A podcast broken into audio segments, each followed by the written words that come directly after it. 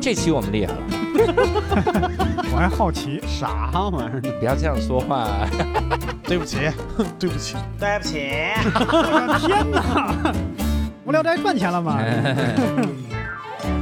？Hello，大家好，欢迎大家收听这一期的无聊斋，我是教主。哎，刘少，伯伯，这期我们厉害了，哦，这期呢，我们请到了一位导演啊。哦，当然，在这个地方呢，首先要跟各位解释一下，就是无聊斋之前有一期导演的这个节目啊，嗯，但是被我们下架了，这是因为啥呢？因为这因为个没有我，呃，what？对，因为没有六兽，所以我们就下架了。不对，那期是没有教主吧？那期没有我，因为那期有我。啊，对，没有留兽怎么能录呢？不是这个原因啊，呃，主要是因为我们收到了一些个这些个，呃，这叫信息来源哈嗯，确认里面有一些不实的信息，嗯，甚至有一些是挪用其他人的这个故事哈，嗯，所以我们也是查实了一些，所以就下架了哈。哎那下架了之后，我们说这次那必须得严格，是的。所以我们这次请来这位导演。严刑拷打，严刑拷打，这问。说我们我我甚至我都到豆瓣我搜人家的照片儿，这这就是前人栽树，后人乘凉啊！人干嘛了？人家 我我搜的照片儿我就一直是盯着，我说这是吗？你他妈说豆瓣的信息也可以自己对，然后我说你是山西人，那我先听听你的口音，是吧开玩笑哈。我们今天请来了一位啊，曾经就是拍了一部电影，然后嗯广受好评的哎一位导演哈，嗯叫张先，我们跟大家打个招呼。无聊斋的朋友，大家好，我是导演张先。哎，哎山西人张老师好，是不 是？一出口口音就暴露了。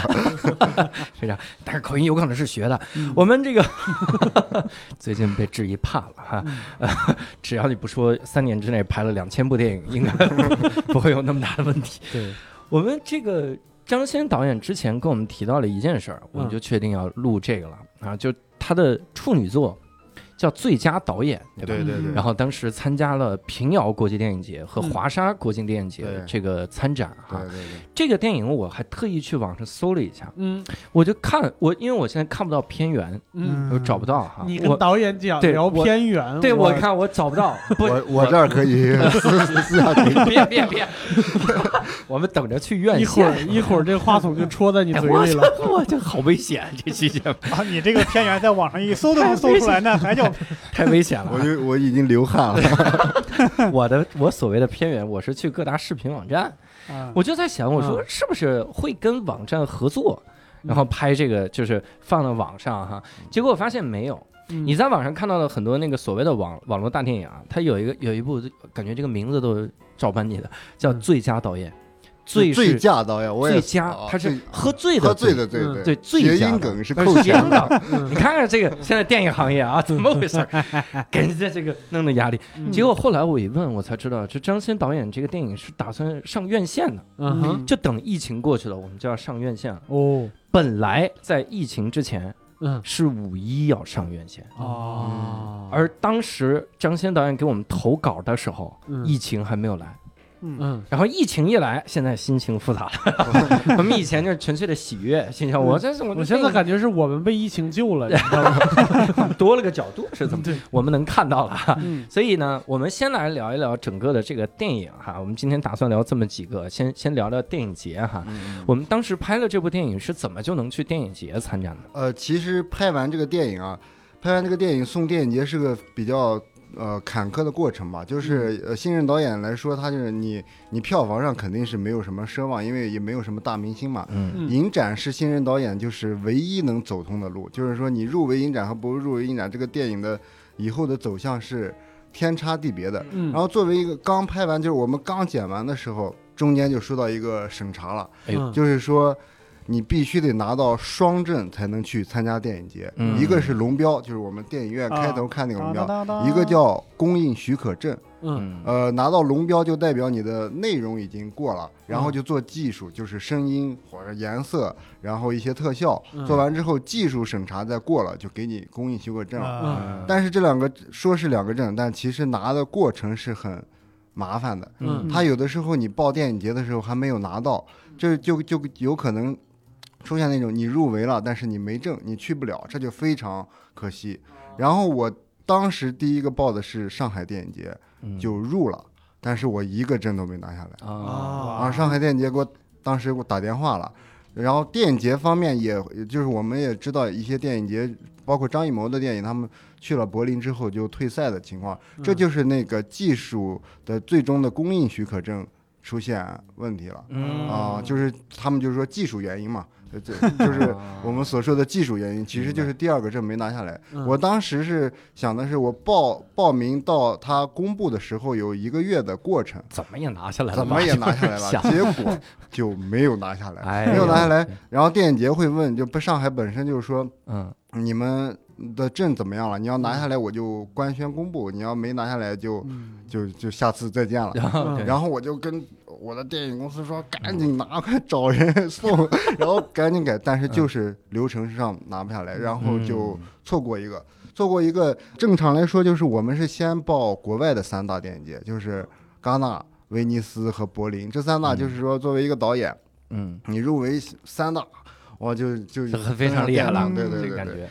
作为新人导演，就三大它有主竞赛和次单元，嗯然后我们那个就是肯定是先就是试试次单元，主竞赛我们一般是进不去的，主竞赛都是给的一些有名的，老导演，嗯对。然后三大没有了，再报国际 A 类，就是就是有十几个国际 A 类，就就我入的之后入的华沙就是一个国际 A 类，然后上海是一个国际 A 类，这大陆就上海一个。嗯然后报完国际 A 类之后，然后顺着他们的那个时间表再报。然后本身我是山西人嘛，嗯所以平遥电影节算是一个呃比较主要去的一个地方，因为它它有个山西单元，从山西出发就是扶持山西导演什么的这种、嗯啊。这个过过程中间差不多有一年的时间在报电影节，我哦天哪，这个心情是非常起伏的，反正就就心里扛不住。如果就是你连报两个都没中的话，嗯啊就忧郁了，就觉得哇，我的电影是不是就嗯没人没人喜欢，没人看，也或者就是收不回本儿。对对对，因为拍完电影之后呢，你肯定是先给朋友看啊，朋友那都是哇大师神作，然后但是你要你要你要获得这个业内的认可，就是电影节嘛。嗯你刚开刚开始我不懂这种报名的流程，就是官方出个出个网站，你得按网站填，然后然后。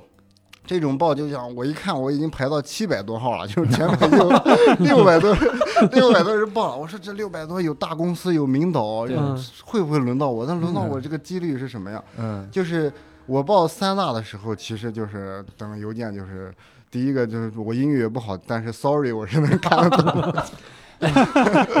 sorry，我们来晚了。啊哎，sorry 有点累，就别那么客气了。Sorry，你入选了，这么晚才通知你。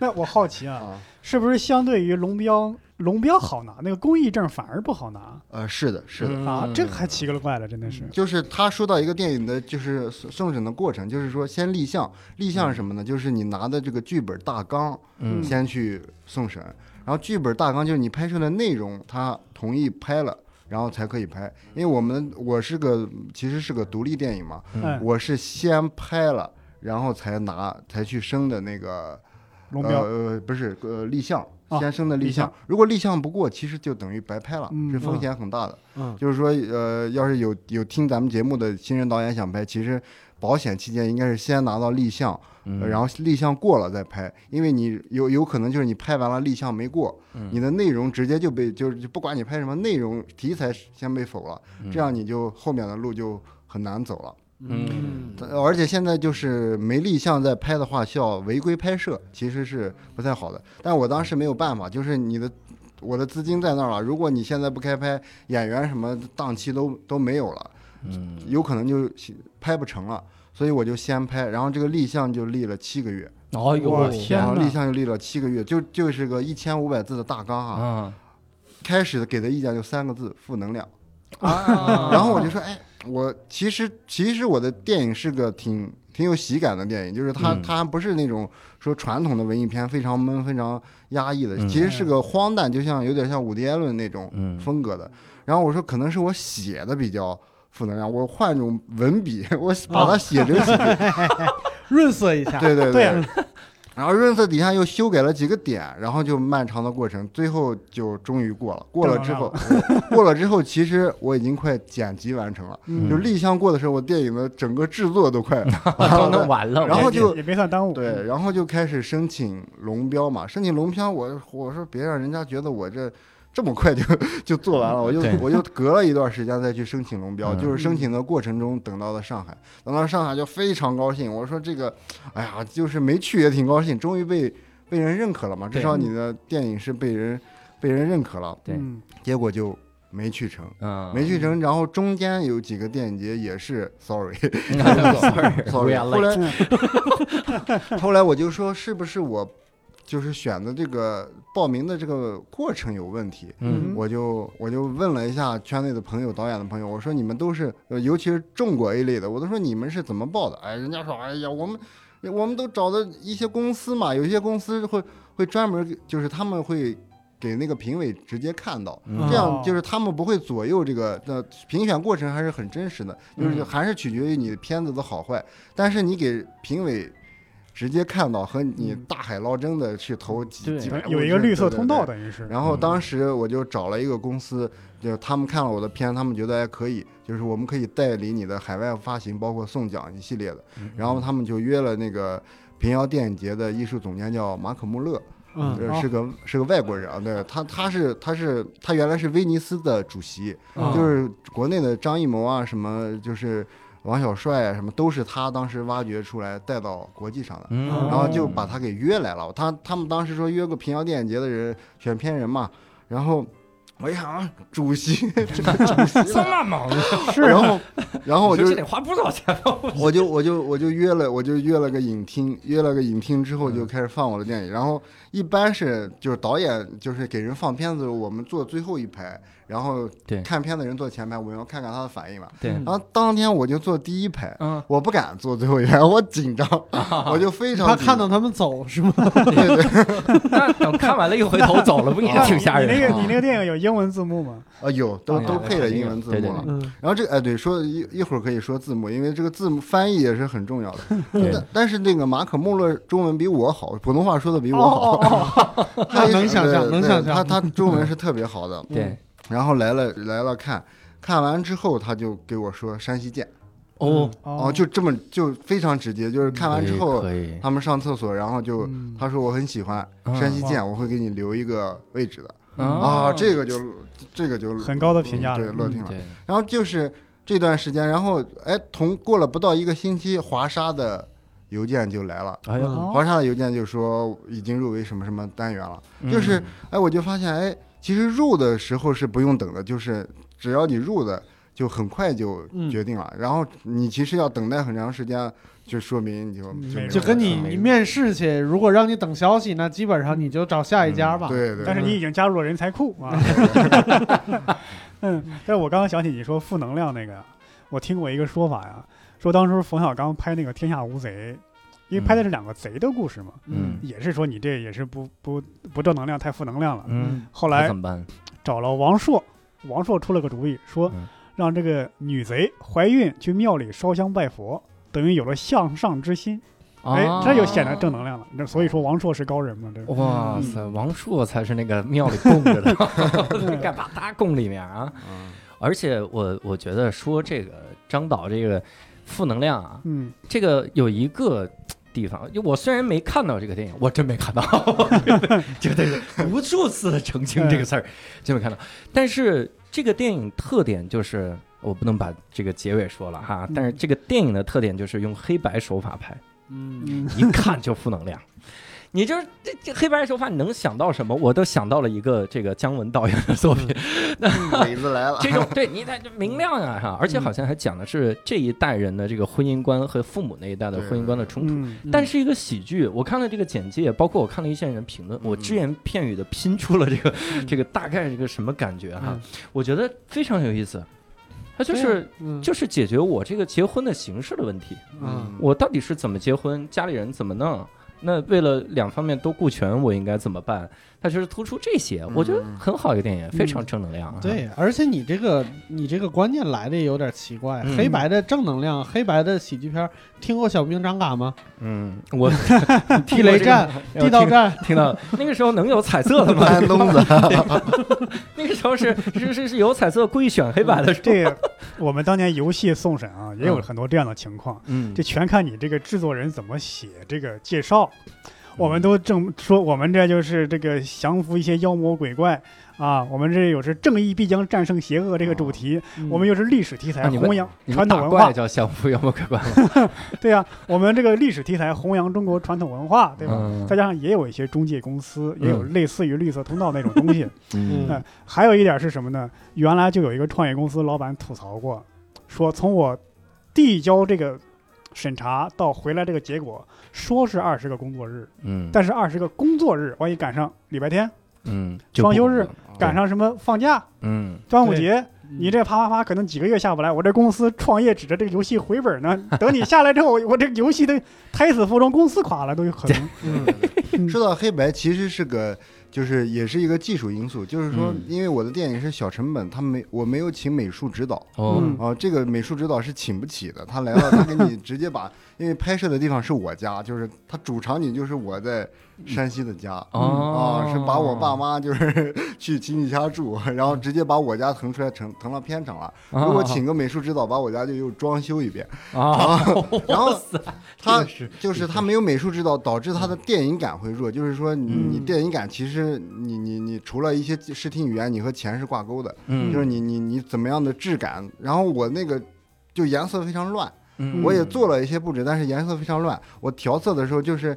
呃，作为我，你想投奖嘛，你不能说调完像一部网络电影作品，嗯。就是网络，嗯。就是那个电影的质感在，其实选片的时候，文艺片上看的是很重的。所以后来我试了多种颜色，黑白是能把这些缺点都避掉的，嗯。黑白把这些东西避掉，加上剧情，它就一黑白它显得荒诞了。哦，啊，黑白它显得，然后又把技术上那些就是那些窗帘儿那些，你知道，就是小城市里面那种父母的装修风格嗯就配绿啊什么之类的，那种，把那些东西避开，电影感会显得好一点。对。嗯，这个我要不聊，我真不知道。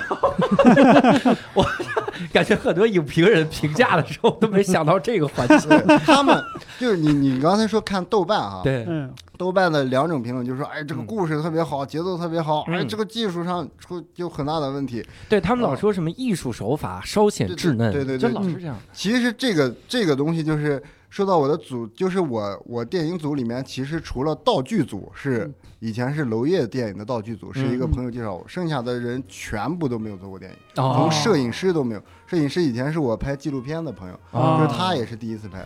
所以我在现场拍东西的时候，他们都不知道我要干什么。我说你就啊，你就不别管我干什么，你就按我的方式拍。哎，你这个挺像导演的 感觉。然后其实这个就是它的它的技术感是随着工业的提升，就是你的资本，包括你的剧组团员，他到了那个电影的工业级别，他就会有那种。对，我们像其实呃这种独立电影像一个草台班子一样，他没法用电影的那种嗯工业，因为我的资金是扛不住那种的，我们就嗯可能随时。这个随机的东西特别多那你请的演员是专业演员吗？啊！演员是男男主、女主，还有一个女二号，是在北京找的那个年轻的演员，很年轻的演员。嗯，然后剩下的所有演员，就是我在那个城市认识的所有人，哎 我的亲戚、叔叔、阿姨，难怪他们不知道你要干什么。他们一听说，是不是一听说演戏特别高兴对？特别高兴，嗯而且是他们就是有的人觉得演戏嘛特好玩。然后我来了，说首先不许发朋友圈，我就说哎没意思，是想走吗？这是。就是来发朋友圈了。我说不能发朋友圈，二是演戏要等嘛，我们在这边拍，他们要有有可能要等一天，嗯因为我那呃那个拍那个婚宴的戏嘛，嗯，嗯，他们觉得啊来免费吃喝还能上镜头，结果一吃就吃一天。不但的是，有的人半途就走了，半啊半途。我说你走了，我就接不上戏了，我那个桌子就空了。啊我跟我妈说，把把把那个阿姨给我叫回来。我这把门给我堵死！今天咱们不要这个阿姨，咱们也得堵 回来。就会不会有那种，就是你看啊，咱们平时聊天说话，我这说话说一遍就完了，那你拍戏嘛，这一遍拍不好再来一遍，这人就烦了这种。呃，就是呃演那个父母的，就是演那个男主父母的是主要演员嘛。嗯他们俩拍的拍的是嗨了，嗯他们拍的拍的嗨了，就是说他们的状态甚至是比专业演员还好，这是我、我惊喜的一点，就是说。呃，年轻演员他们去了，他们不熟悉那个当下的环境语境，他们用技巧在演戏。嗯但是那些业余演员，他其实他很，嗯，那方言也是用的自己的，然后环境又是自己的，然后他们非常熟。开始的时候他们还不行，然后演到中段就嗨了，哦就是我说可以了，他们说再来一遍，哎呦，保一条，保一条，过一条保一条，保一条。太有敬业精神了，对对对我天哪！保一条。然后导致拍的过程中，我其实指导的专业演员的就时间多于呃多于那个对，请来的业余演员，业余演员就是 我觉得哇太贴切了。你这对专业演员打击太大了。你跟专业演员说咱们演咱们的，你可不能学他们。我 我想起贾樟柯说他拍那个小五嘛，嗯，他说今天找谁谁谁也是业余演员嘛，找你演戏，然后那人说行，我回家准备准备，你别准备，你现在就就过来演，因为他怕什么？他怕那个人回去之后看电视上的人怎么演，嗯跟着电视上的人学。对吧？你学专业的表演，不是说三天两头就学会了嘛？他就要了你这个业余的这个状态，这个感觉。对对对，嗯其实是这样的，就是呃，不知道你们发现没，就是很多新人演员，就比如说一个新人导演，他处女作出来，然后特别好，嗯然后他到拍第二部的时候就没那么大的好评了。嗯后来我说这是为什么？应该是工业进来，然后资本多了之后，应该是更好嘛？为什么好多新人导演他们第二部就没显得不如那嗯第一部那么好？其实就是一个生猛感。就他第一部就比如说《路边野餐》和那个《地球最后的夜晚》，嗯其实其实那个按导演来说，他的风格是保持住的。嗯但是为什么大家都说《路边野餐》更好呢？其实就是他第二部用了大明星，用了汤唯、黄觉什么很多大明星，他没有第一部就是他用业余演员那种生猛的。啊那种草根型的那种那种生动感，大家看见哇非常生动。他他他姑父弹个小茉莉在一个车上，然后都是他周围的人那种生了。然后专业演员进来，在那种环境下，他可能就 和那个呃调调是不搭的。嗯，哎，这是一个普遍的一个问题，就是很多新人演员到工业进来之后，他那个生猛的劲儿给没了，嗯，这这是观众看的一个东西。你看啊，我们其实刚才只是提了一嘴正能量、负能量，这个 提到这儿，当时那还回到这个电影节啊，当时整个在那边参展的过程，这个感受如何呢？啊，这个这这这也看看观众的思对对对。反应不？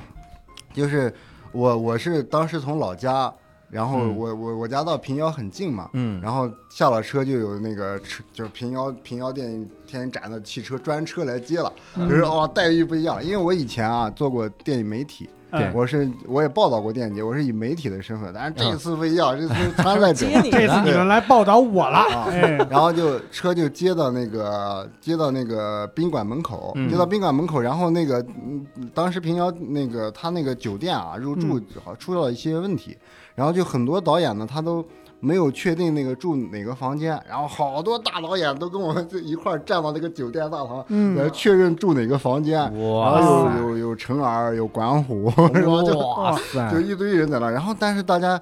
我们作为新人也不好意思上去打招呼，然后看见他们跟我们一样，也是焦头烂额，也不知道住哪个房间。嗯 然后你们把他们这一幕拍下来，你去当做独立电影，你就问呀，啊管虎老师，你的八百上映了吗？技术原因解决了吗？对，这个这个还有个后后面的故事。啊哎，就是哎当时还没入住房间，但是工作人员过来说，请尽快换衣服，晚上要走红毯。哦我说走红我这房毯房间还没入住呢。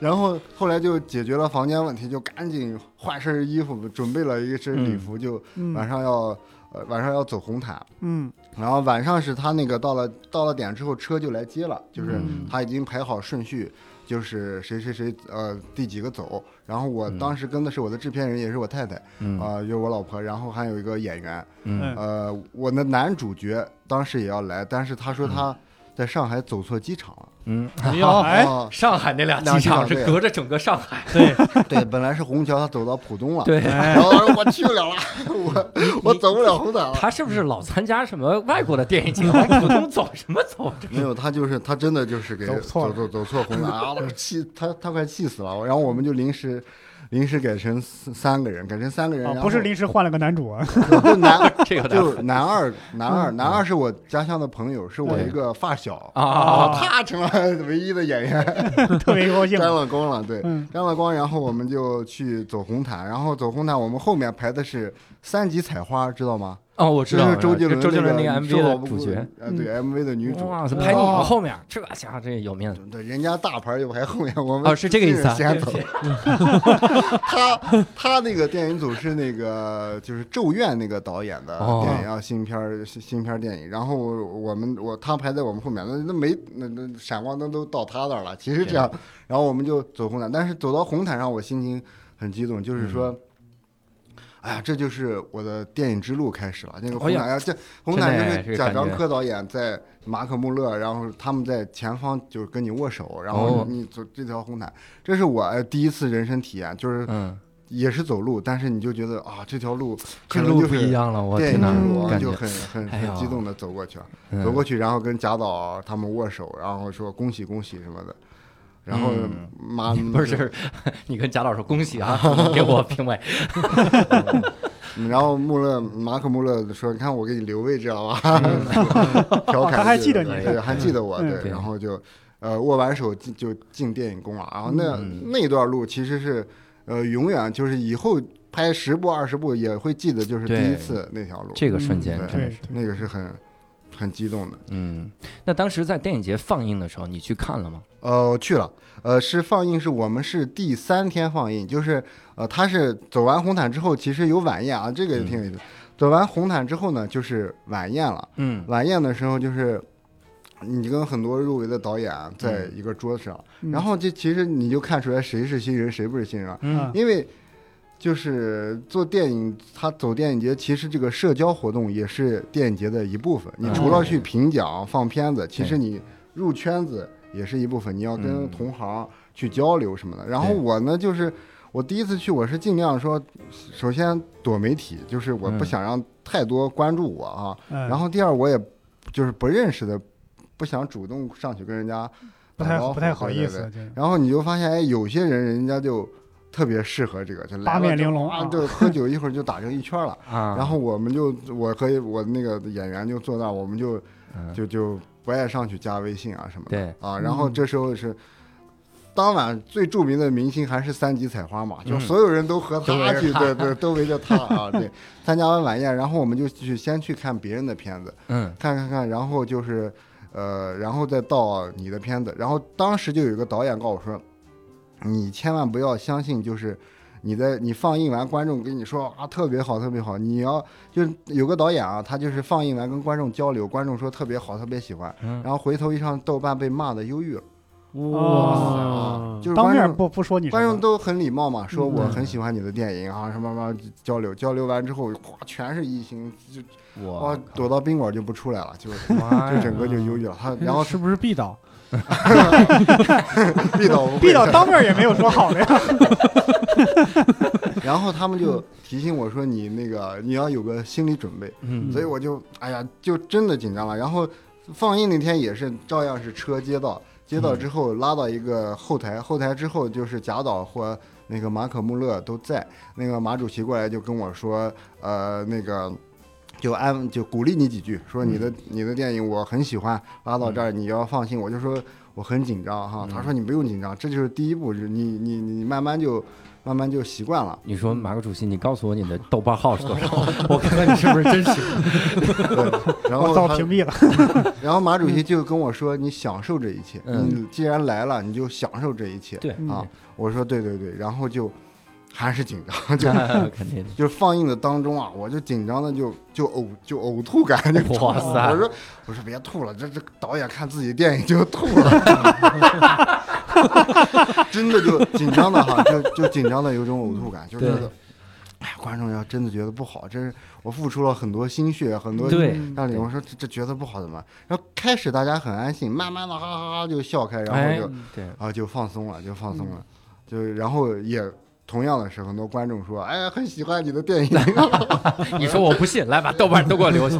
你说我已经打过预防针了，然后我当时呃放映的时候，全组的演员呢，除了男主没来，就是女主啊，我的就是我家乡那些嗯。呃呃那个演出的都来了，我就是说他们参与我的电影了嘛，嗯。呃一定要来让他们享受这个过程，就都来了，第一排的演员都来了，然后集体上台大家致意。其实当时就觉得你不管当时是观众怎么评论，但是在那个场合下你是首映嘛，嗯。然后啊，觉得很开心，就是觉得很开心，说终于这个电影就是它有始有终，它的归宿是电影院嘛，它嗯终于在电影院给观众看到了，然后有掌声，然后每一个参与者，去迎接他的掌声，这个很感动。然后出来就拿出手机，赶紧 赶紧看。呃前三条就是两星，都是两星。哎呦我们就中午了嘛，我们要去吃饭，我说前三条两星，你说我靠，这个真是一模一样的预言然后就说那个，但是你比那个导演多一些。然后然后说先别看了，那个嗯先吃饭。然后我说忍住先吃饭，然后就吃饭给大家讲那个我，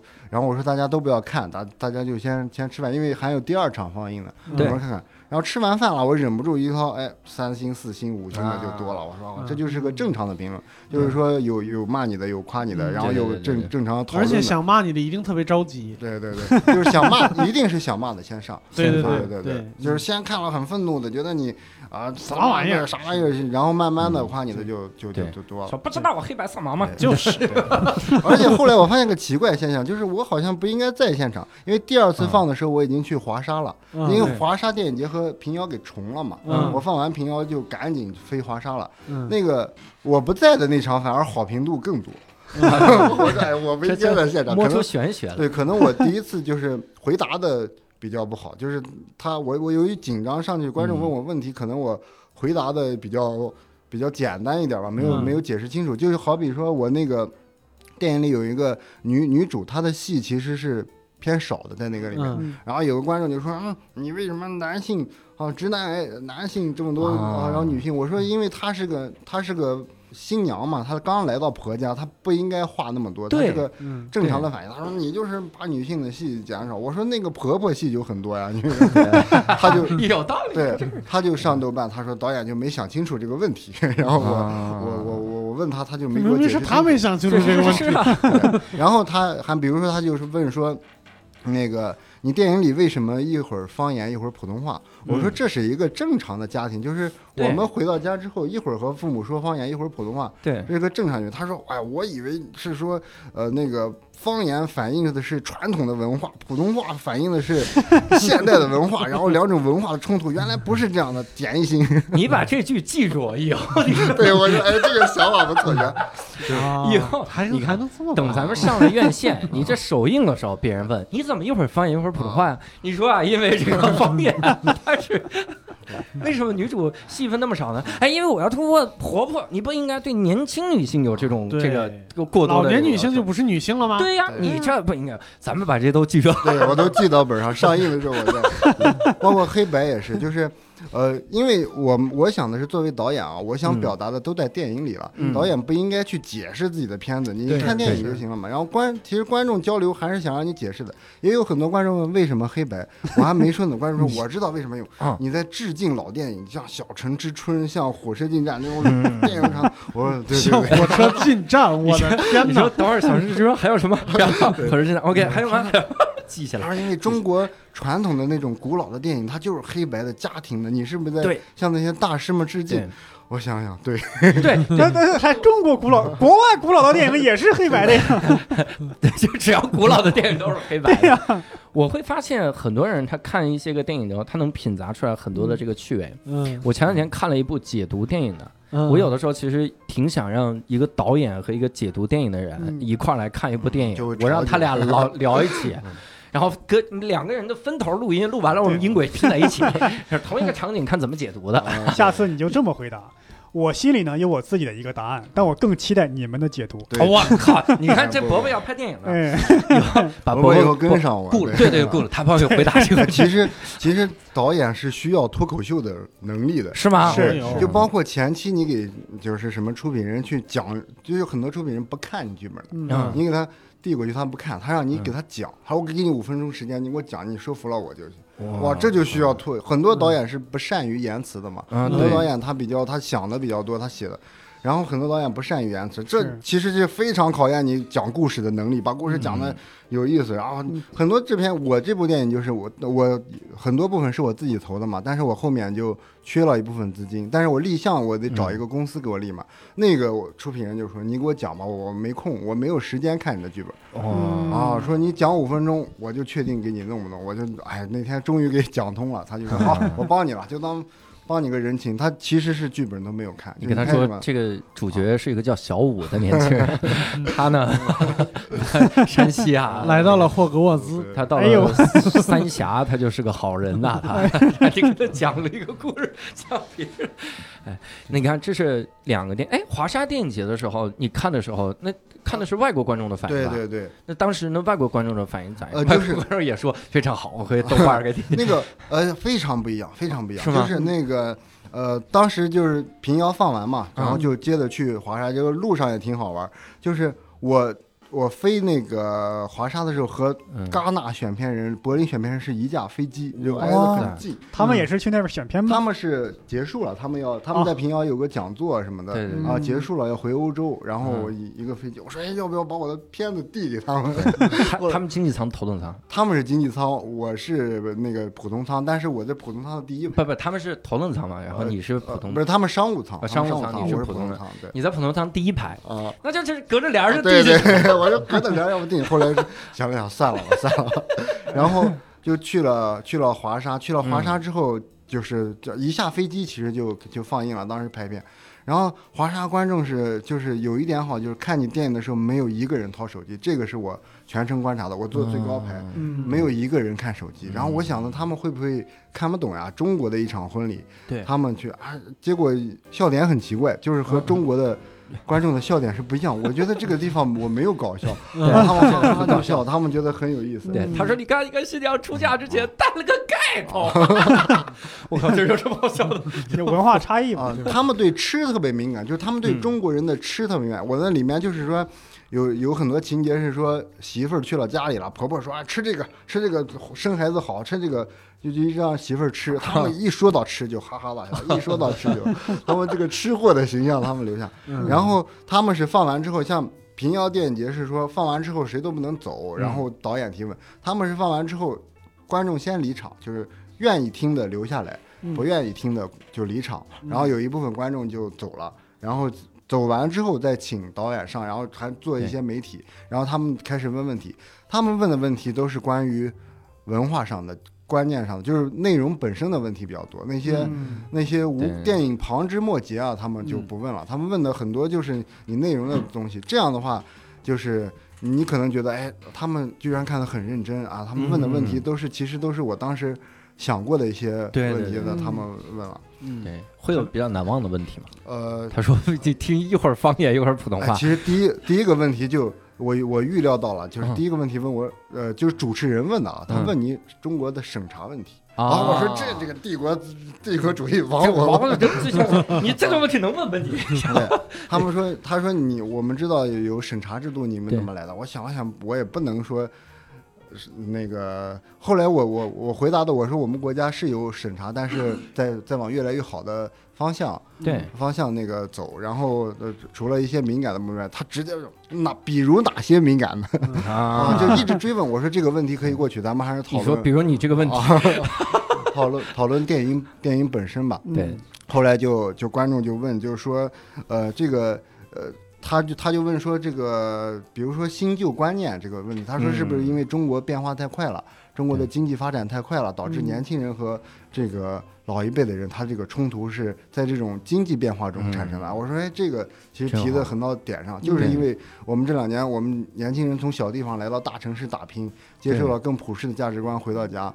然后他就问，就他说我们华沙也有这种问题，波兰嗯也也存在这种问题他。们存在，啊 他们存在这种问题啊？他们原来是东欧的，然后有一部分人西欧的，嗯他们左右派啊什么的这种啊啊，他们有，他们说我们现在在跟父母在餐桌上也也跟仇人一样，就是有的时候接受难民，有的时候不接受难民。他说这种问，他说我们为什么觉得有共鸣呢？其实就是这是每个家庭都会出现的一种对东西对啊嗯，就问的比较深刻一些了。对对对，嗯哎呦，这我更期待这个电影。嗯，是这个电影里面讲的是，就是我要怎么结婚的这个事儿。那些新人说我要去旅行结婚，你很难想象，就是咱们传统意义上的小地方的嗯这个新人会想到说我们旅行结个婚，嗯，然后不办婚礼，但是父母就不同意。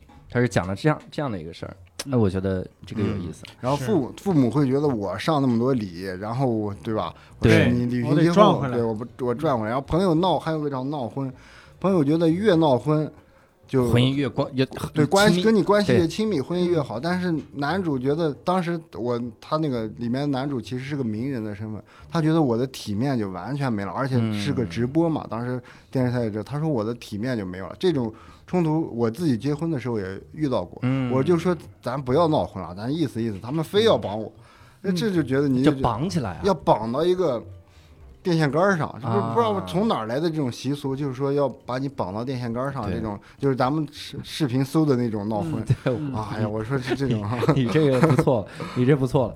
我因为我姥姥家的人现在还在内蒙，嗯，然后就我哥结婚的时候，表哥，然后他结婚的时候，他是我那是在乌海，嗯他是绑在黄河大桥上，哇，我的光膀子绑在黄河大桥上。我说你 们这一幕让别人看见了，以为是外族入侵了，这是 太狠了，我这都不是，这是外星族入侵了。对特别的特别的狠。对，当时李安导演有个喜宴，他就嗯他他自己演的那个角色，他说这是五千年的性压抑嘛，其实嗯是这样的，跟是对理对理念上是这个的。嗯，那我们现在比较关心了这件事儿了哈。你看，这是这部是你的处女作，相当于那整个导演会在一个电影中负责怎么样的一些个工作呢？比如说从开始的时候，本子是你自己写的啊，是自己写的，就是和着编剧也是自己。呃，编剧也是自己，然后当你写完了这个本子之后呢，要开始负责哪些工作？啊，就是你你先先想，就是一个导演先想题材嘛，就是说你想拍的一个题材。其实这不是我第一个剧本，我第一个剧本还是比较庞大，需要一些资金嘛。我那我就说先写一个身边的，然后容易好操作的剧本，嗯因为你写完卖火了再去拍。你写完剧本，你要就是评估它的费用，就是大概花多少钱，这是非常非常重要的。就是你要对你的项目有一个把握，就是它嗯你的资金能不能扛下来。我当时刚结婚，我自己有一笔钱，然后其他的就是结婚的，比如说父母给买车的钱什么的，啊，我就拿出来拍个电影吧，因为比一辆车要有意义的多嘛。嗯我就就评估剧本，然后就感觉差不多够，就是刚可能出一点意外，他这个钱就不够了。嗯啊，就就不能出意外的要拍下来，就是评估这个东西。拍婚宴的时候碎了个盘子，完了，呃，心疼死了。这是我妈，这是我妈自己家用的盘子。然后就写完剧本之后评估了这个费用，然后就是呃，你要你要组你的团队，什么人适合，就是像这种就不能请那个专业的人，因为就还是费用问题。你要请一些你认为他既能把这个活干了，又对电影有一个崇高的理想，你可以给他们画饼嘛。我们到时候走红毯，对，那个有有很你要你热爱的，像我的摄影就是说我我不拿钱了，我就去拍了哈，我就嗯。就就拍这个，就因为拍电影都是他们的梦想嘛，嗯。他们我不拿钱了，我来拍，然后好多朋友就。就我不拿钱了，我去帮你，都都是基于这个共同的理想，嗯然后你再给他们画画饼，说到时候我们你就准备好西装吧，然后把把大家的情绪都高了，然后选景就是说在哪里拍。这个选景就是因为没有美术，然后选景其实我就就担心就是拍出来之后这个电影对电影感不足，就确实后来拍出来大家。唯一攻击的点也就是这个点，就是电影感的东西，然后就你你就在那个评论底下，你都把你支付宝的这个账号给他，那大家就众筹吧，就是这个问题很好但解决。这个这个你这个你就离嗯。你你吸取了嘛，其实就也是你的提升空间。就下一步我再拍的时候，我在这上这上面加强一下，会给给他们嗯惊喜。对嗯，原来那个昆汀说过嘛，说预算不足是新导演最好的老师。嗯，对对预算不足，你会想各种歪招奇招嘛？对对对，就是然后就选完景之后，就开始在北京选角，就是你把你心中的男女演员啊嗯先选上，然后就选角过程是非常漫长的，嗯要试戏，然后选好之后，大家来围读剧本，嗯要你要看看每个人的状态，嗯就是整个把控都是这，然后就就一切完成之后，资金也到位了，嗯就开拍。然后开拍前两天我是很没有信心的，我找了一个我已经拍过电影的导演在现场给我作证，我说你待两天，你 待两天，就万一我出什么问题，你往回拉一拉我，你带带然后我对对对。他来了，他他也给我出了点歪招，嗯就是说哪儿安个什么前景，这样电影馆会比没有要强一点。就是说你隔着帘子拍和没隔，就只怼你和中间隔了层纱，啊那个感觉是不一样的。我说，哎，这是经验啊。这个他说你在鱼缸，你嗯隔着鱼缸拍外面的对。人和你跨过鱼缸拍又又感哎又觉不一样是不一样哎，我说呢，是啊，我印象中闪过好多个电影都是隔着鱼缸拍，那个对对对，霸王别姬》程蝶衣他吸吸吸大烟那一段，嗯。还有一个电影叫《小鞋子》，那个他一兄妹在那玩的，也就是就是那个场景很简陋，对。不好看，隔着鱼缸拍就好看了。对对对。哦包括以前那个《西游记》拍龙宫的时候，嗯。全是隔着鱼缸拍的，冒那个泡泡。啊，是吧？嗯。啊，我以为是 这不是电影感的问题，这是科技感的问题。嗯就是包括比如说你在外室外地上要撒上水，然后打嗯。光打到那个水上什么的，哎，这是一些有经验的导演会给的一些小技巧，哎这样会让你的电影会。呃，看起来哎就是电影像个魔法嘛，你要想办法把它嗯营造的那种视觉上更好看对对对。然后他待了两天，他就说：“那我我走了，接下来就靠你自己了。”嗯。然后慢慢拍的过程就是就有了自信了，就是嗯。你就觉得哇，我就觉得反正是我第一部电影，我又没有别人投资，我自己投的资，就想就就放开了吧哈，就是想怎么来怎么来吧，嗯。就就就独裁一点，然后就听我的，想怎么来，我也不用再左顾右盼了，慢慢的嗯。是个缓慢进入呃的过程嘛。然后导演在现场最多的就是做决定，嗯。就是问你导演用红色用蓝色，导演这个镜头机位摆哪儿，然后说这个道具选哪个，就是你不断的在做决定。嗯，不断在做决定，然后就是这支撑。就前两天贾樟柯导演开了节课嘛，就是说电影理念为什么重要，就是说你做决定的时候，背后支撑的是你的理念和你的审美，你觉得哪个好看，对它可能就到时候就刻在大屏幕上了。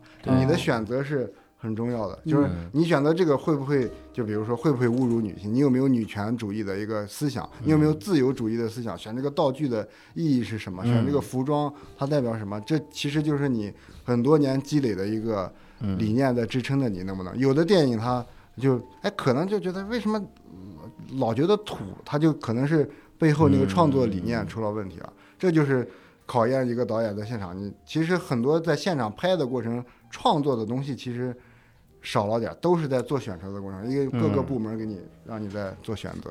对嗯那比如说你拍的时候呀，你看，其实刚才那个你你跟之前有经验的导演那个对话，挺启发我的。就这个镜头，我怎么拍呢？就这个这个想法，他走了之后，你会遇到这种抉择吗？就是这个镜头，我能不能我第二天想起来，昨天我那个那些镜头，如果我换一个拍法会更好，嗯会有这种情况？会会会，我经常就是回去看回放，嗯，看完回放，我说不行，这场得重拍。重拍啊，我我我我又想了个新点子，嗯但是重拍就得就就预示的超支嘛，就是你的嗯时间上得顺那个排片表排片的顺场表得重新安排。对，我经常有这种，就是回家看，哎，不行，得重来一下。然后我就跟演员说，你看我我又有个新点子，跟摄影说，你觉得这样好不好啊？他们他们他们有的时候觉得哎牛逼，来重来。有的摄影就嗯摄影就会说，我觉得之前那个好，因为之前那个嗯他的摄影机位会发挥的空间多一点。对对对啊，他我就他就就我说，要不咱们两面都来嘛，到时候我我想反反正剪辑权在我手里。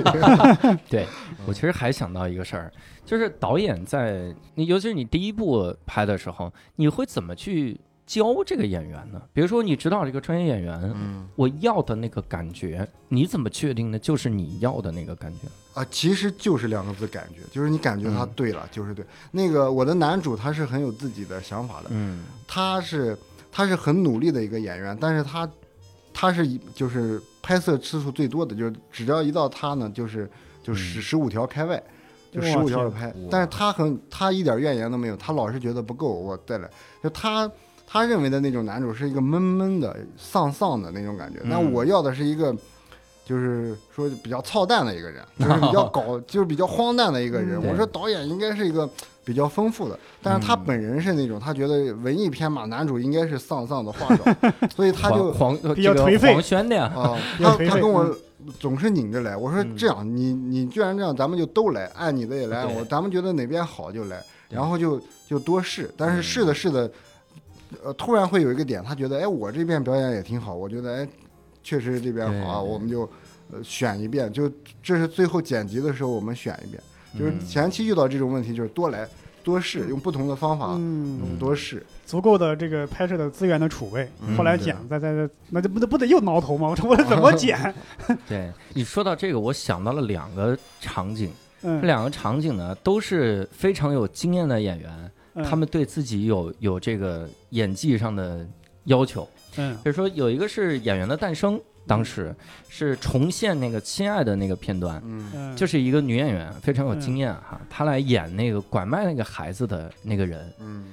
然后她拐卖那个人呢，大家抓住她的时候，她就说：“她说我拐卖这个孩子，我是因为啊，她原话是这样说，因为我在农村生不出来孩子呀，嗯。我生不出来孩子，所以我才要拐卖这个孩子呀。”然后别人那个当时有个导演就说：“说你这个演不行，嗯。你这个你应该啊演出那种愧疚感，你生不出孩子，你首先你自卑，然后你愧疚。”他说不是的，他说我觉得呀，在农村这件事儿要比拐卖拐卖人口带来的愧疚感高一万倍，嗯。生不出孩子就是最大的罪过，嗯。所以我理直气壮，就好像很多那抄袭的演员，他说我得活呀，嗯。你看着你好像说你得我得活下去啊，嗯。好像是那个卑微的感觉，嗯但没想到他是有这种理直气壮的考量，嗯。还有这，还有一个就是前一段时间也是一个演员的节目，让沙溢演了个人，嗯。人到中年嗯。跟老婆说，咱们离婚吧，就说了这么一个，然后当时被一个年轻导演啊，嗯。这个小时啊。后 小时候的导演啊，他这个 就叫停说不行。那个，很出名，对他说你要演的悲伤，嗯。因为你做了人生中很重要一个决定啊。嗯。沙溢说我是这样想啊，就我这么语调低呢，我这说明我不是第一次提这事儿了，啊。嗯，而且我这次真是做决定，下定决心，我都没爱了。嗯那我还咱们离婚吧？哎呀，这不这个演的好像就是第一次吵架似的，这就气。我这没有气了，就是决心，说不行，就是照我的演。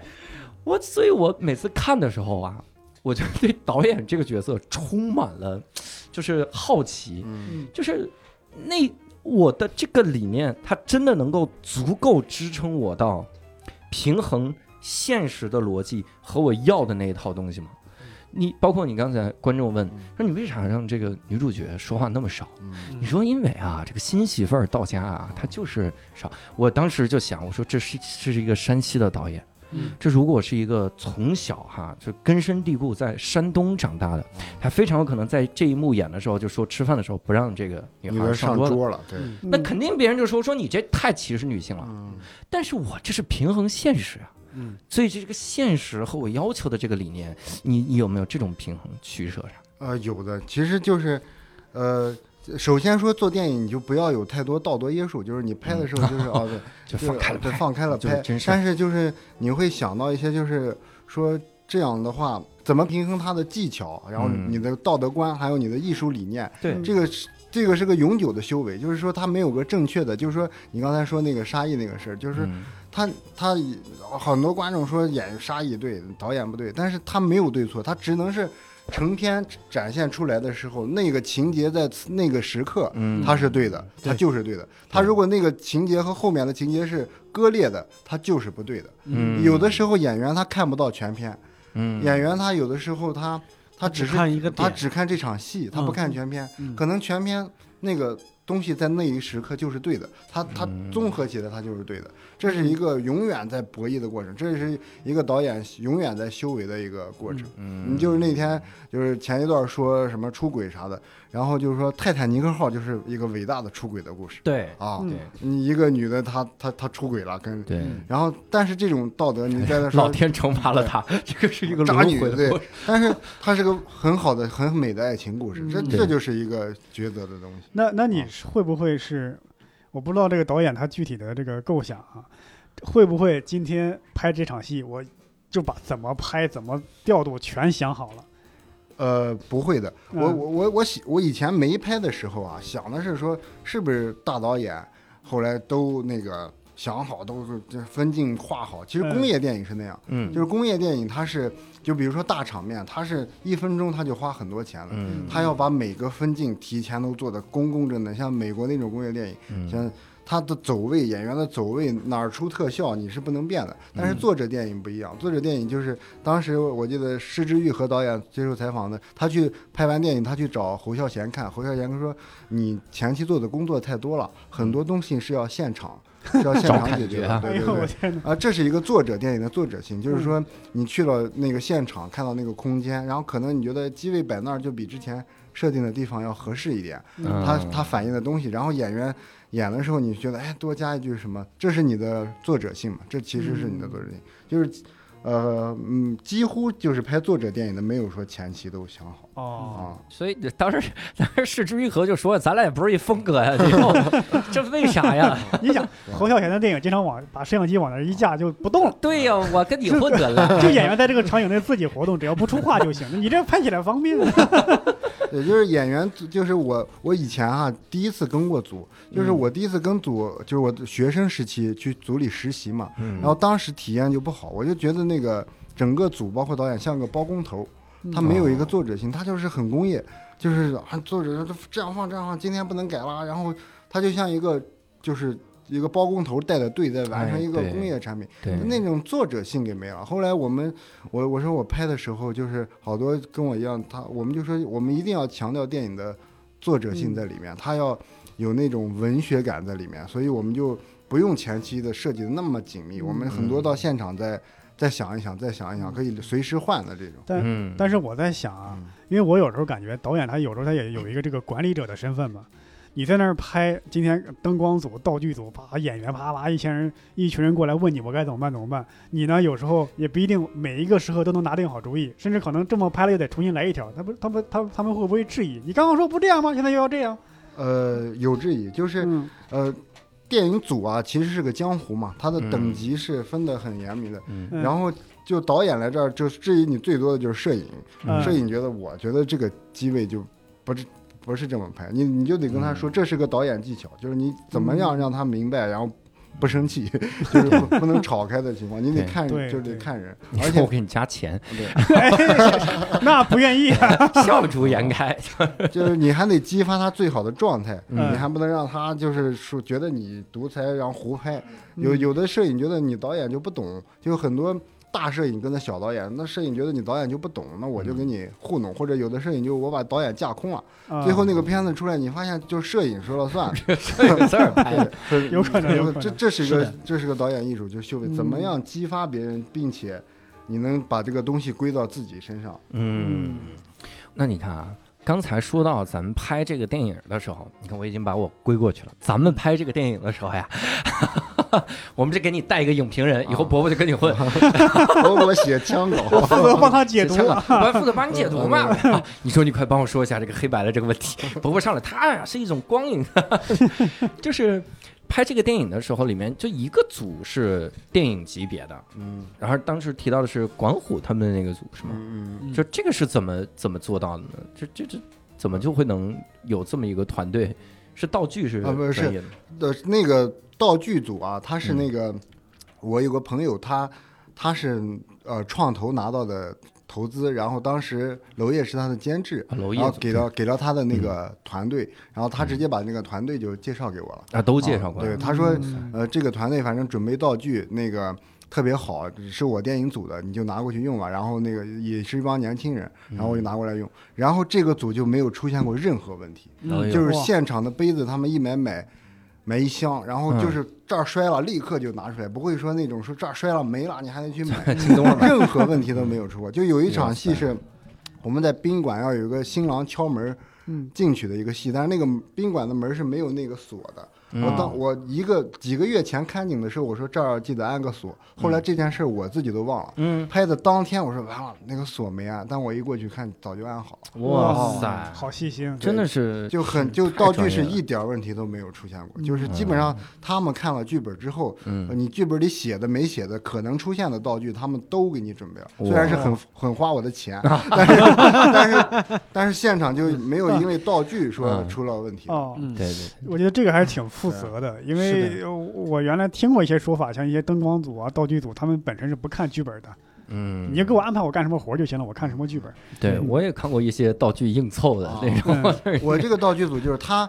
他开始跟他谈定之后，他就先跟我要了剧本，然后他让嗯。组里的每个人都读了一遍，嗯。然后每一场戏他们都画的非常非常的那个精细然后我反正我都不知道他们准备好了没，我没有时间去检查道具，但是就是没有出问题，就我就没有说因为道具组一个人没给我准备好，我也急了什么的就没有。嗯太专业了，太专业了，而且还很啊主动。我当时还挺感慨，我说哇，原来专业的电影组是嗯这么工作的。对，然后当当时我们拍到一半的时候啊，嗯好多组都以前没拍过电影都累了，都觉得哇太累了，这个这个扛不住了。然后道具组说你这个戏是我参加过最轻松的。哎，不就换个锁芯儿吗？对，前期准备好了，就是拍起来肯定是不累的。嗯，我在想推拿那个电影也不太需要道具吧？那个电影能这就么累吗就你看娄烨贾樟柯电影，你也很生活化。其实嗯他道具，他基你看一个街道，它肯定是都布置过的啊，啊。他很多大家看不到的地方，它肯定是都布置过，包括光啊、街道啊、嗯就扬的灰尘啊，它都是有过设计的。所以他们他们的艺术艺术艺术感在评委们看来，他们为什么获奖的？评委们看来就是观众看不见的地方，专业人能看见的地方，嗯他们是花了功夫的。明白了嗯这个。嗯，然后这是前期拍摄的时候，嗯。那么后期，比如说我送到这个电影节，嗯。那我刚才说去华沙，我得弄这个字幕，嗯。字幕这个翻译，那个怎么整啊？接下来这一块儿就是对傅博文的声讨，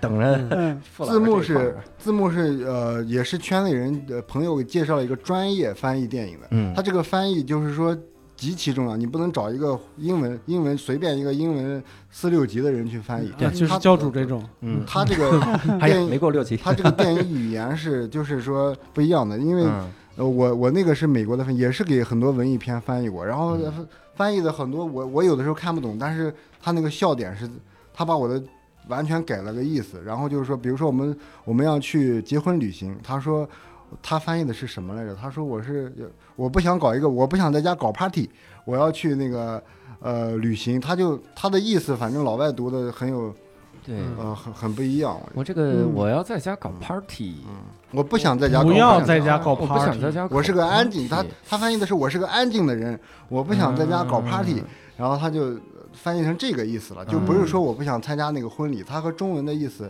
是不一样，他按自己的理解翻译了个意思，啊、嗯显得就很滑稽，就很很，嗯二次创作了，相当于。对对对到时候我可以请教主去看一看那个英文，其实很有以后，就是懂的人他说，哎，这个英文比你的这个中文意思不一样，有你那你现在知道华沙那些人为什么老笑了吧？对，所以我搞不清楚。对，我我我想起啊，就是有一本书，很多这个做编剧的或者想搞电影的人都看过，叫《故事》嘛，就罗伯特麦基写的一本编剧的教材。嗯书是好书，但是翻译的这个人，他把里边很多片名啊都是嗯直译过来的，嗯他没有照着那个公认的约定俗成那个片名去翻译。嗯，嗯，就导致你一看他举了一个电影的例子，说这部电影之所以著名，我都没听说过呀，咋著名了？他哪儿出名？他是直译的，不是按照那个大家都知道那个名字翻的。哎，那我想到另一个翻译，在之前说有一个人说说中国有一段时间在民国时期，嗯，这个常凯申。他非常的怎么样？说谁常凯申啊？我们哪有这人？袁世凯、蒋介石哪有常凯申？后来发现是蒋介石，他的这个粤语读音、广东话读音叫嗯常凯申，然后他就把这个翻过来了。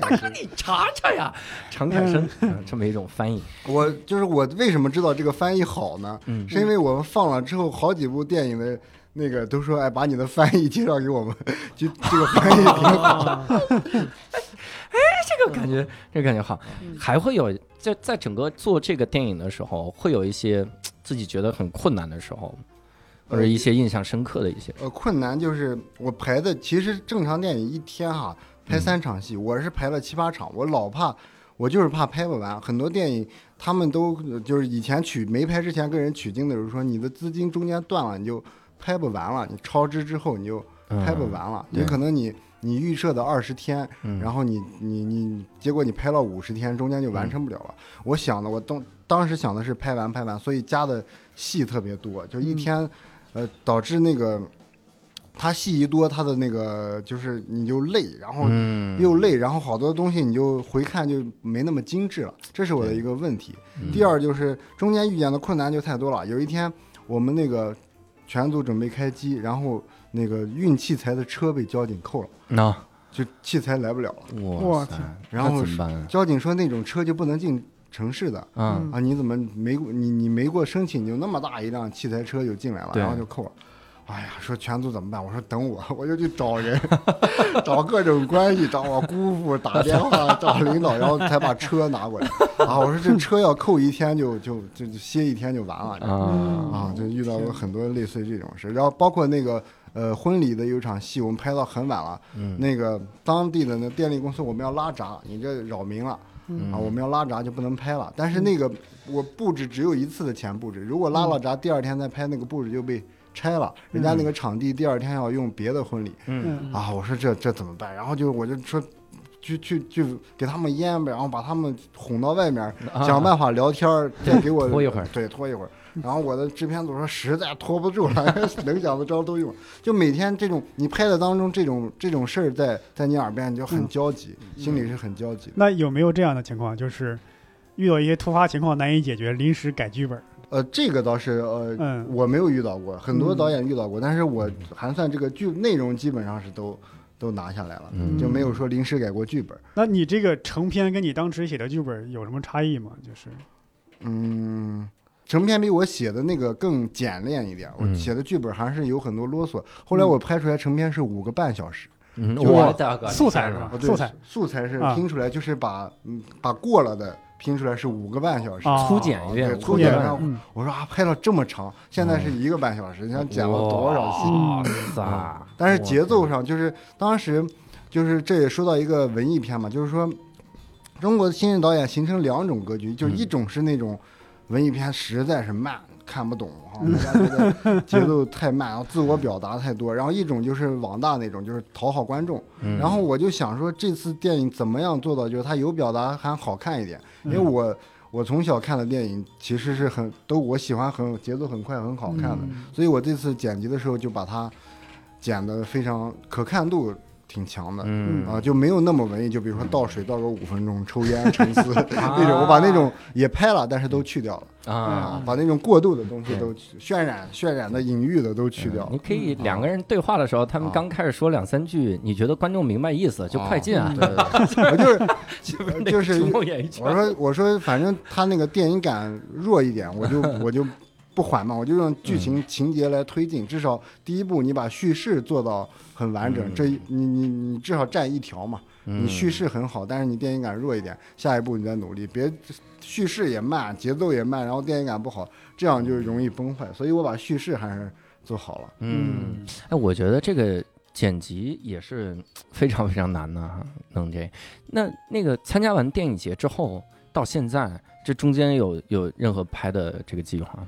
呃，本来是说这部要上映嘛，嗯，然后就是五月一疫情嘛，号对对疫疫情，对疫情，然后我就写新的剧本嘛，这这很长一段时间都在做新的剧本，然后嗯这遇到一个，就是当时我给无聊斋写邮件的时候也是，嗯。就是我以前就是拍电影之前是做纪录片啊、宣传片的，嗯。我得完奖回来没人找我了，啊，为啥呀？他们觉得你是不是升级贵了，哦其实我没贵，哎呀，就没人找我了。我们帮你说一声，张先导演没有贵，我 我想起黄秋生，嗯黄秋生当年拍那个人肉叉烧包，一个三级片，嗯特别烂的电影，拿了一个影帝，嗯，然后没人没人找他了。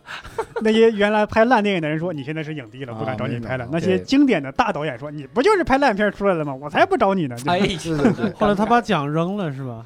那倒没有。嗯我也遇到这种，就是没人找我，就是说，呃，本来是应电影导演应该是接更大的，比如说品牌广告，但是我还没到那个级别，对人家也不 认识你，也没人找你。然后以前的呢，他觉得你啊拿了奖又去了 A 类，是不是你 现在不接这种活了？然后就突然经济上遇到一个困难，就是说嗯我正好所有的钱都拍完电影了，然后嗯还有一段空空白期，就是然后加上疫情，就更嗯雪上加霜。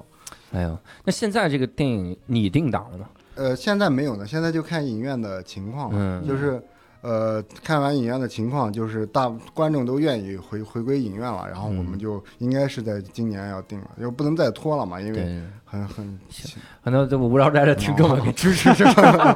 也许咱们的听众里藏龙卧虎，对吧？对，咱们多买几张票，嗯，不买三十张电影票，那那叫多少？不买一百零五张电影票，你怎么支持独立导演的梦想？一百这应零五援呢，在这。对这个，其实这个独立导演的电影啊，就嗯就像说脱口秀一样。我当时想到一个点，就是说，呃，以前我们就是不关注脱口秀的时候，我们看微博上那个外国人说的脱口秀，嗯然后其实那个段子呢是，可能是美国最好的脱口秀演员最好的几个段子之一，啊，对流传到我们这儿。然后我们就觉得脱口秀的正常水平应该就是对这样，然后等我们再去剧场看，可能没他那么好也不错。然后观众觉得，哎，脱口秀不是那样的嘛？对嗯其实呃独立导演的，就是新导演的电影也是这样，就是很多观众啊看电影觉得。啊，应该电影应该是王家卫、侯孝贤 那那种。哎呦我天咱们遇到的观众简直是同一批人的，我天动不能跟我们说你们得黄子华，我就别说了，乔治卡林死多少年了？其实不其实是不一样的。对，对，你让我一上来就那么高的高度，对，对，但是后来我们也超过那些水平。哎，我这个太嚣张了，嗯确实超过了。哎你之前说跟管虎导演还有什么故事？，啊对，就是去年的时候，我最后一次去送资料，嗯，我碰见那个我在电影局碰见管虎导演和那个他们是送八百吗？对他们是在，就是因为八百的事在、嗯在旁边那个嗯，就是说说说事儿，哎呀，我就说电影导演都不容易，来到这儿来到这儿都是审查改，其实改电影其实很痛苦的嘛，就电影像你的孩子一样。对，他说删减啊一部分，嗯其实很很难受的。更何况他那个是已经排好了。对，嗯，然后我像我们。比如说看到韩国《寄生虫》这个成绩，就是又拿戛纳，又拿奥斯卡，又拿奥斯卡最佳导演，又最佳外语对啊，我们觉得作为这种电影人啊，好羡慕呀！就是说嗯这种创作环境啊什么的，嗯，其实是很羡慕的。嗯是是，不是？哎呀，这个其实还是最最归根结底得引入分级制度，嗯 我还是这个想法。对 你不分级，你永远你你也得审。嗯，但是我我我想起一个啥事儿，我跟伯伯那年就是给一个电影加梗，哎它里面我突然想起他们那个导演的沉沦，嗯太惨。第一开始我们加了一个梗。加了个版本，给了我们个导演剪辑版。首先，那个那个电影，我们看的时候就知道，这完全过不了审，不可能的，做不到的。它出来之后，背后都是什么那种朝鲜的风格的这个这个东西，我是过不了。然后，但是我们还得加梗，我们就加了一版，把词儿都改顺了，然后帮他规避掉了很多特别有雷区的梗，嗯而且它里面还老玩黄段子，就各种黄梗，而且就是下流的黄梗。我说是这样的这得改，改了之后呢，然后过两天我们的这个负责人又跟我们说，说还得重新改个版本，说为啥？说是导演被开了，就被电影公司开了。我靠！然后就又找了个导演重新剪了一版给我们改，我们就把这版改顺了。好不容易改顺了之后说这版不错，这个应该能卖了。嗯之前觉得说这个主演是不是这怎么是欠债了，让 抓着黑历史了，是怎么着？后来第二版我们说这个应该能大卖了，我们改的也挺开心。改完了之后呢，然后说这导演又被开了，之前那导演回来了，哇，不是王子复仇记吗？你是没看那个最后成片呐？对呀、然后那个导演回来之后就升级了，比第一个版本还烂。这种电影就是灾难了。就哎呦，那个你要知道，那个不是多个主角吗，其中有一个角色是男的嘛，天生比别人少个蛋。对，它里面有个梗，就是他天生比别人少个蛋。对，然后他就这比划，怎么了？比划一根手指啊，少个蛋，然后，然后后来改成了脑子少根弦儿。脑根少根弦是能比划出来，少一根儿。这种也需要创作天赋。哎呦我对天哪！这而且里面动不动就有一些根本演的大家看不懂的地方，嗯，就说说他不敢坐飞机，就有一次扒着空姐的腿，说都都都都都破了都。我们就在想，为什么他这个地方又突然渲染一个破啥破了呀？到底裤子抓破了也不像啊，他这个动作，我说咋了？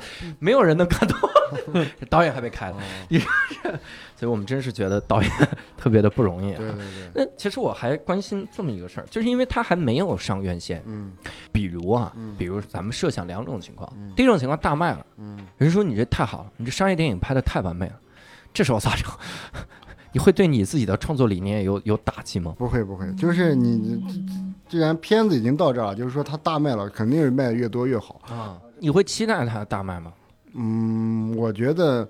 我觉得要大卖了，就是像中了彩票似的。嗯但是它，但是我这个应该，它它可看度是可以的，就是说它不会，我至少保证是不会闷、不会无聊的，嗯很好看的一个电影。就是好电影、好看电影，还有一个有些是好电影，但它不那么好看，嗯它是分的。但但我这个去保证好看了，但是它至于票房多少，现在就是发行，我们发行的团队也预测不了，就是因为嗯现电影市场很多对变，有的时候观众突然就呃一一传十十传百就渲染出来，是有的就有的就觉得能卖个十亿八亿，结果就没卖起来。这个 玄学这个东西是，我我觉得早点定档吧。嗯现在大家肯定是憋着报复性的看电影，他 我住电影院里面我。就是说电影上映看票房的时候，你就知道为什么开机要烧香了，是是烧香了，太玄学了。而且我现在觉得啊，这个电影院如果刚开放，正好是独立电影上映的好时候，嗯因为一开始它上座率不敢超过百分之几三十，对吧？对，那大片肯定不敢往上放啊，对吧？嗯大片你把上座率限制这么死，大片儿觉得我就是上映了，可能收成不定当，对对对对对，这时候如果刚开，正好是独立电影的好时候新。导演可以上，嗯他现在是想上一些老片经典的东西，先把观众吸引回去，是然后慢慢的再上。嗯对我们我们还我还没有和那个宣发团队在商量说多会儿定档，嗯反正就先看看形势吧。嗯，对我第二种情况啊，咱们就嗯就都得设想，嗯如果票房不满意呢？如果不满意，其实我的电影的目标已经完成了，就是我嗯拍完了，然后走了一个国际类，走了一个国内的电影节，嗯，然后呃，我能获得第二部的拍摄机会，然后嗯就完成了。上映就是一个最终的结果。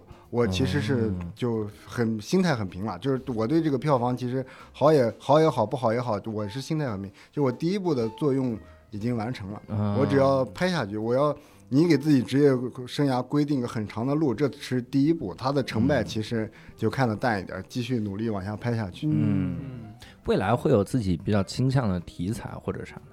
呃，会有吧？就是我我第二部写了一个，也是一个关于关于三代人的事，但是我的风格上就比较就是像像天使爱美丽、布达佩斯那种比较、嗯比较丰富一点，气嗯就比较活跃一点，拍这种东西。我就一个导演想试一试各种题材，就是比如说武侠的，嗯然后嗯比如说那种魔幻奇幻的，然后嗯但是都是在就是它技法上要丰富一点，就是你作为一个导演都想尝试一下。嗯，对，你会给自己一个比较长的这种规划吗？就比如嗯五年之内我要做到什么样？我扫平戛纳我啊，这个，但但是就是戛纳是每个做导演其实的梦，就是像像殿堂一样，它比嗯奥斯卡还像殿堂，就拿个金棕榈啊，回来就不就是，呃，就尽量往那边走吧。就是说，我也不排斥说拍商业片，但是就是。呃，理想状态就是说能拍一部商业的，然后再回归一部作者的，嗯。两个交替。很多导演不是这样嘛，就是来嗯。我来一部作者性的，然后来一部给大家赚钱的，对张导对再来一个开幕式，再来个奥运会。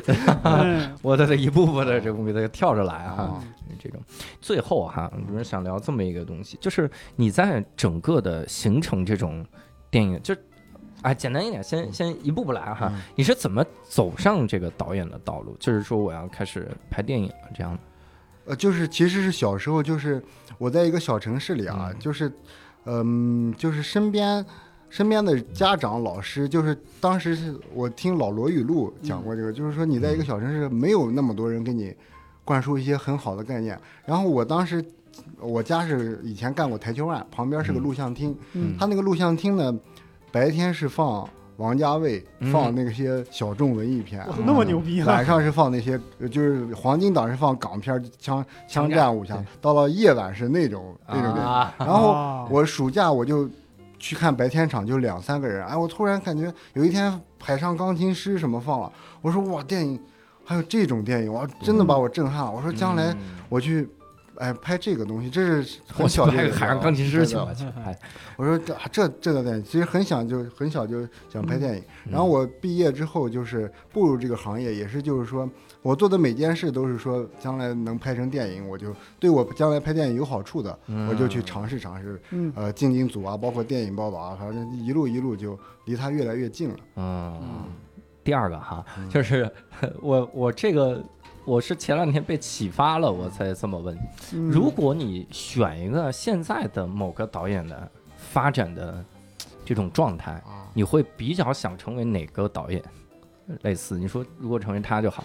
我我先说我的哈啊，我因为我前一阵接受一采访，问说是这个现在单口喜剧这个圈子里像这位，我说那 David Chappelle 啊，啊。啊我很想长那么高，这我是个头儿，这个比如哪个导演的状态会让你觉得，哇，如果当这个导演挺好？我我现在非常喜欢诺兰嘛，嗯。我觉得啊那种导演其实就是他他一个预告片一出。哇，全世界影迷都围着 那个什么，对。他他又有商业性又有作者性，这种嗯，哎，我说哎，这个导演我能成为他这样的，对他能把啊。蝙蝠侠拍的那么有作者作者性，是对对对，一个烂大街的这么一个题材，对。拍成这样，这个就不考虑全裸监督吗？嗯，啊，全裸。那就只能在网飞播了，国内上不了院线了，嗯。挺好。所以，嗯，这是我们跟张导聊了这么一堆哈，我们也是期待张导这个电影能早点上。我们说实话，现在有两个特别期待的电影，嗯，一个呢是最佳导演，另一个其实是石老板演了个电影。哦，对 石老板演了个兰州，但当时我们的王导就说说石老板演那个角色呀，就一看就是一个完全没用的兰州中年人，就是为他量身设计的。我的 我第一次听夸人夸的本色出演的，本色出演，我们就想看看石老板这个演技哈。所以你看，嗯我们现在冲着演员去一步，然后冲着导演去一步啊啊，我们内部也是冲着导演去。就是因为也跟我们聊了同乡会了哈，嗯咱们一起来聊一聊。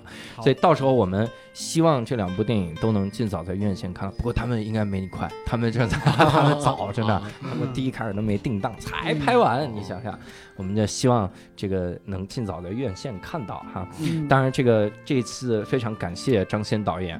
然后，如果各位想要跟我们交流一些哈，或者是想跟我们多聊一聊这些个电影行业背后的故事，聊一些节目里不能播的，咱们尽量都在这个线上听友群哈。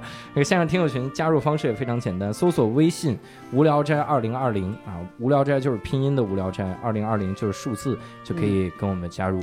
那我们这期非常感谢张导做客啊，也非常感谢各位听众的收听，我们下期再会，拜拜。拜拜拜